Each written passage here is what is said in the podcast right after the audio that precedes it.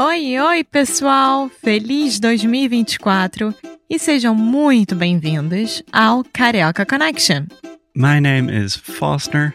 I'm an American learning Brazilian Portuguese. And as always, I'm here with. Alexia, eu sou brasileira, carioca do Rio de Janeiro.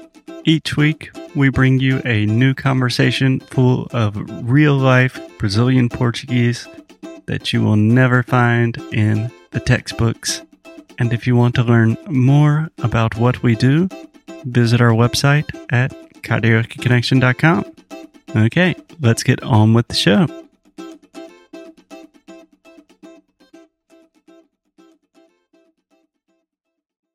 Agora, uma, um assunto que eu acho que interessa a nós duas muito, a dança. A dança, eu vi um vídeo seu, eu não sei com quem agora, eu, eu esqueci, mas enfim, que você falou que a dança te ajudou muito no processo de aprendizado da, da língua. Ah. No meu caso, ajudou no seguinte, por exemplo, eu dancei balé desde dois anos de idade, parei já há um tempo, porque não dá para fazer tudo nessa vida, né? Não, tem não dá. como, infelizmente. Mas a dança, ela me ajudou no sentido de fazer um roteiro, né? Porque você tinha que fazer a coreografia para se apresentar, Sim. então você entrega o produto final para as pessoas né, na apresentação. Comigo, eu sempre faço um roteiro quando eu tenho uma experiência nova em inglês. Claro. Então, isso me ajudou muito, muito, muito, principalmente quando eu fui conhecer os pais do Foster pela primeira vez, quando eu tenho que conhecer algum amigo dele, que é muito importante para ele. Então, eu sempre falo assim: como é que eu me vejo nessa situação? É a coreografia, principalmente, né? Que eu trabalhei com coreografia desde 12 anos de idade. Até basicamente que terminei o high school, porque eu estava fazendo coreografia para teatro musical e também para os diferentes coros lá no, no nosso high school, porque minha mãe era diretora do coral. Enfim, a coisa com coreografia é o seguinte: eu não anotava coisas da coreografia. Eu não, eu não era uma dessas pessoas que, às vezes, eu desenhava bastante coisa nas formações e tal dos grupos, mas eu não anotava passos, nada assim. Estava todo dentro da minha cabeça. Então, desde muito pequena, eu treinei a visualização. E até hoje é uma das coisas que eu acho mais importante quando você está aprendendo um novo idioma, porque você precisa poder visualizar você naquela situação e se treinar os passos que uma conversação, uma conversa tem passos, é uma dança. O que a gente está fazendo aqui é uma dança. Eu tenho que escutar você, tem um ritmo que a gente está levando aqui. Então, é muito musical. Língua é muito musical, né? Exatamente. Aí, essa coisa de visualização e a preparação. Igual que você falou, eu falo oh, certinho para todos os meus alunos fazer a mesma coisa. Que é doido, Alexia, mas as pessoas querem falar inglês com uma coisa, querem que seja muito natural, muito automático. Eles acham que se você tem que se esforçar é porque você tá burro, ou porque você, ou porque você não consegue. Eu falei, meu Deus do céu. eu É tô o oposto. é o oposto. Eu estou falando português uns 5, 6 anos e eu ainda pesquiso coisas o dia todo. Eu olho exemplos o dia todo. Eu faço roteiro também para coisas difíceis quando é uma nova conversa, né? Ou sobretudo uma conversa que é muito importante para novas situações. Sim. Então, você tem que fazer, se você tem que preparar. Eu li uma coisa uma vez. Ah, eu sei. Era um podcast de Tim Ferriss que ele estava fazendo, acho, com Jamie Foxx. Uhum. Eu acho que foi esse, mas enfim.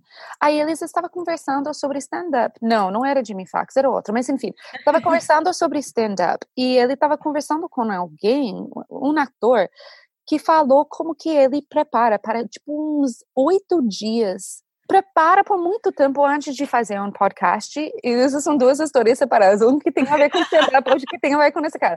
O podcast de Tim Ferriss era com, eu acho que Martin Short que é um comediante também, que ele, antes de uma vi- entrevista, ele prepara um monte, mas um monte, oito dias seguidos, o dia todo, ele prepara para as entrevistas. E ele é super mega famoso ainda, mas porque ele sabe que esse é momento importante que tem que preparar. E isso está na língua dele, né? Na língua nativa. E também tem situações de stand-up onde que eles, que eles treinam os jokes deles, as Uhum. piadas um mil vezes para medir a reação da audiência né? Exatamente. Para entender a reação das pessoas e do público. É, todo mundo acha que eles vão para o palco, contam uma piada e é muito engraçada pela primeira vez. Meu Deus do céu, é só assim, essa piada está treinada há dois anos, três anos. Uma coisa que precisa fazer roteiro, precisa treinar, precisa medir a reação do outro para ver se a pessoa entendeu o nosso caso, para ver se a pessoa entendeu o que que entendeu, o que palavras que você tem que mudar, que ordem das palavras que deve trocar. Será que você consegue inserir uma gíria para que seja Sim. mais natural? Mas é trabalhoso.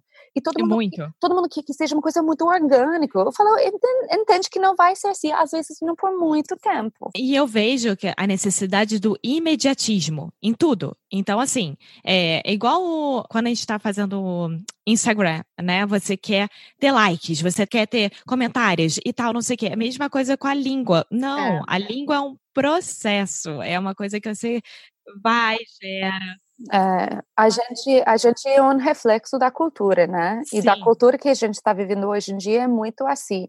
Onde eu vejo isso mais, Alexia, na verdade, é na cultura de YouTube, né? Que as pessoas acham que, tipo assim, e às vezes até seja possível para algumas pessoas, mas pela maioria precisa de um processo, precisa de uma um foundation, uma base, precisa de alguma coisa organizada. O luto hoje em dia não é mais informações, é como que você vai organizar e gerenciar todas as informações. Sim. Porque a gente não precisa de mais informação, Entendeu? Já tem muito, em todos os lugares. As pessoas vão lá para o YouTube, fazem um binge watching, né?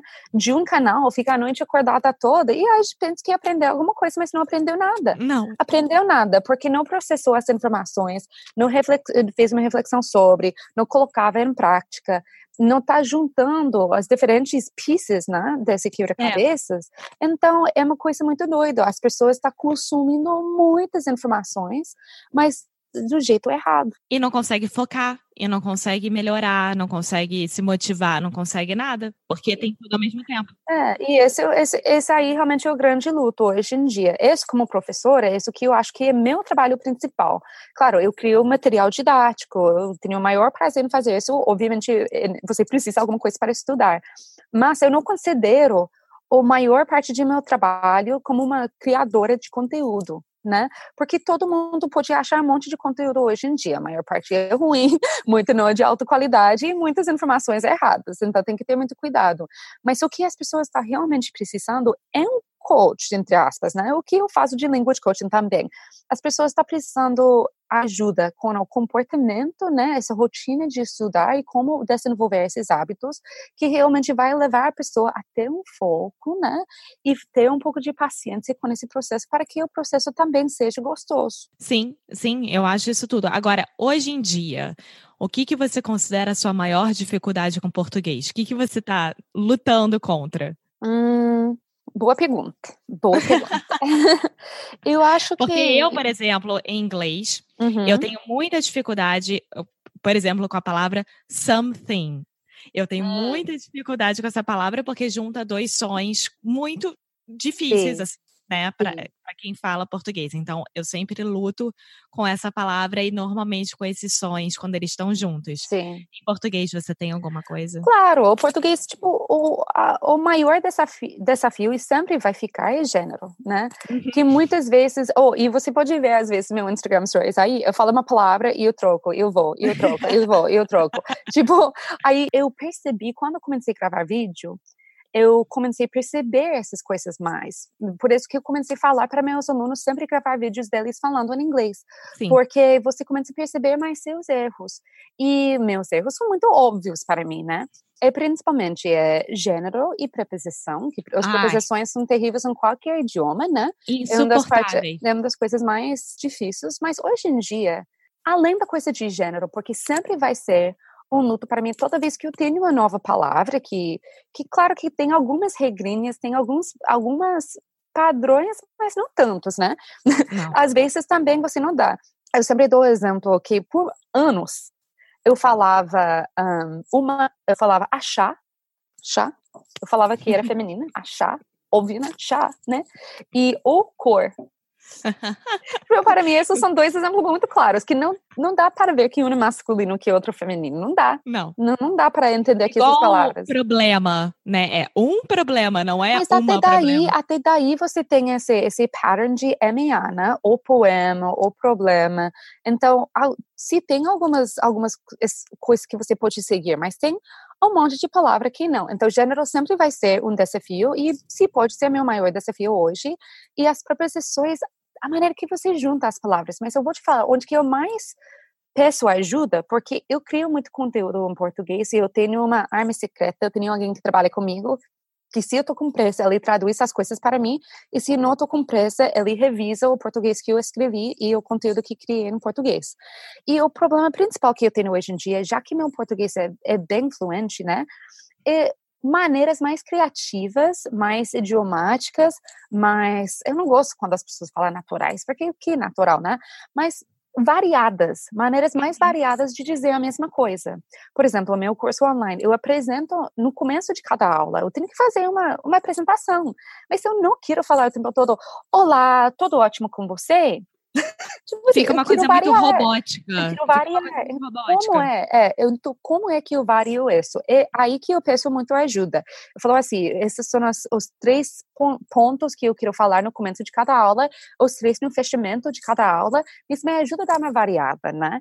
Sim. E aí a pessoa vem e me ajuda, às vezes, com, com expressões idiomáticas ou alguma gíria, ou simplesmente um jeito diferente de dizer a mesma coisa.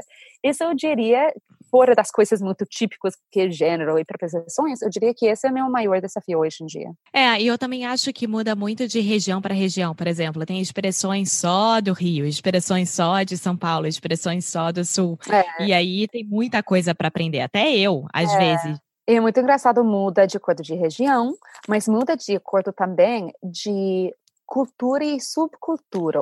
Por isso que eu amo línguas, por isso que eu amo aprender e ensinar línguas, porque é muito rica, sabe? Essa aprendizagem é muito rica, tem muita nuance, tem muita coisa envolvida. Tem, tem. Principalmente português, que aí, numa próxima vez, quando você vier também para o Caraca Connection, eu já vou estar em Portugal e a gente pode começar a fazer as diferenças maiores entre Portugal e Brasil. Sim. Mas, para terminar esse episódio, se tá. você tiver que escolher um lugar um lugar do Brasil para as pessoas visitarem, uhum. para onde você mandaria elas? Tirando, por exemplo, Rio, BH, São Paulo, sabe? Ah, eu tiro, eu tiro, eu tiro. Um, o interior de Minas Gerais, realmente, eu acho que no interior de Minas Gerais é, muito underestimated, as pessoas não sabem sobre essa região. E quando eu morava em São José do Rio Preto, eu fui para algum lugar, não é Divinópolis, é Delfinópolis. Uhum. Então, Delfinópolis, no interior de Minas Gerais, tem uns 500 cachoeiras, a comida é maravilhosa, as pessoas são muito receptivas. Para mim, é um sonho. Posso eu falar outro? Falo. Porque Pode. eu acabei de lembrar outro. Pode, fala. Praia do Sono, no Paraty. Amo! Eu já a gente gravou um episódio inteiro sobre Praia do Sono, já aqui no Caraca Connection. Não. Acho que tem dois episódios sobre. É, assim, o meu lugar preferido. Fui lá para New Year's Eve. E foi Ai. uma experiência incrível.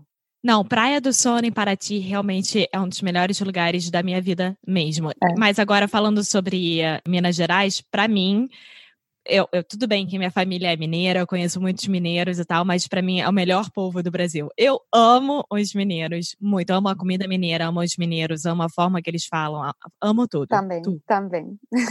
Cristina, muito obrigada por você ter vindo. De nada, imagina, muito obrigada, eu que agradeço. E, bom, a gente já botar todas essas informações aqui no show notes, ótimo, etc. Ótimo. E, enfim, a gente vai se ver, vai se falar de novo. Só queria falar para as pessoas que estão tá escutando, para as pessoas que estão tá aprendendo português, eu estou super à disposição. Fico à disposição para poder ajudar com qualquer coisa. Pode me escrever um e-mail, pode me enviar um direct lá no Instagram, que eu, com o maior prazer, eu gosto de conversar também sobre isso, sabe? Então, eu não somente uma professora de inglês, eu tô aqui, eu tô, eu tô à disposição realmente para ajudar a tirar as dúvidas das pessoas que também estão aprendendo português. E eu acho que networking é tudo nessa vida, e também essa comunidade de aprendizado de línguas, porque eu gosto de falar que a gente faz parte de uma comunidade. Sim. Independente se a pessoa está aprendendo chinês, japonês, o que for.